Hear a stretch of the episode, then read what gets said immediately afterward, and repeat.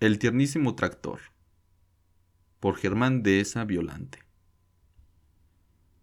Un hombre con 51 años puede hablar ya con cierta autoridad sobre la vida y sus nimiedades. Haber convivido ya cinco décadas con las etnias mexicas, creo que me autoriza para hacer sobre ellas algunas leves generalizaciones.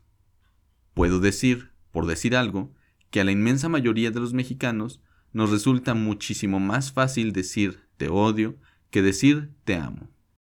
De aquí se desprende que, puesto que la ternura es el territorio del amor, a los mexicanos, particularmente al sector masculino, el acceso a este dulce paraje nos resulta tortuoso, barroco y, en los casos de mayor gravedad, imposible.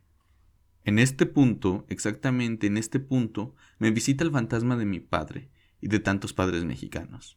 Cuando yo cumplí los siete años, me dio el último beso y me dijo que los hombres no se besaban.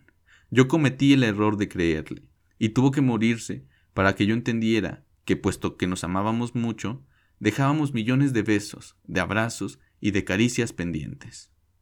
Entenderán por qué desde entonces y hasta hoy me tiro al bulto y no desaprovecho la oportunidad para besuquear a todo ser amado, hombre, mujer o punto intermedio que se encuentre a una milla náutica a la redonda. Ustedes me corregirán, pero a mí me parece una sanísima costumbre. El que se niega a la ternura, se niega a la vida. Todo esto sin desconocer las delicias de la ternura emboscada y churrigueresca. Mi papá llegaba y me daba un manazo en la nuca y un billete de diez pesos. Yo sabía que me estaba diciendo que me amaba.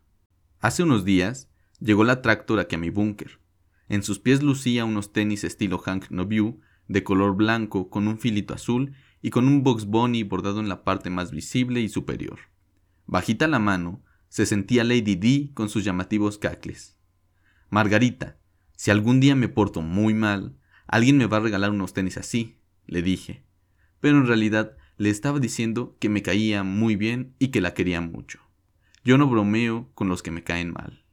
Ella se me quedó viendo con una veracruzana mirada que podría interpretarse como Vas a ver, hijo de tu choifet. Pasó el tiempo. Nunca deja de pasar.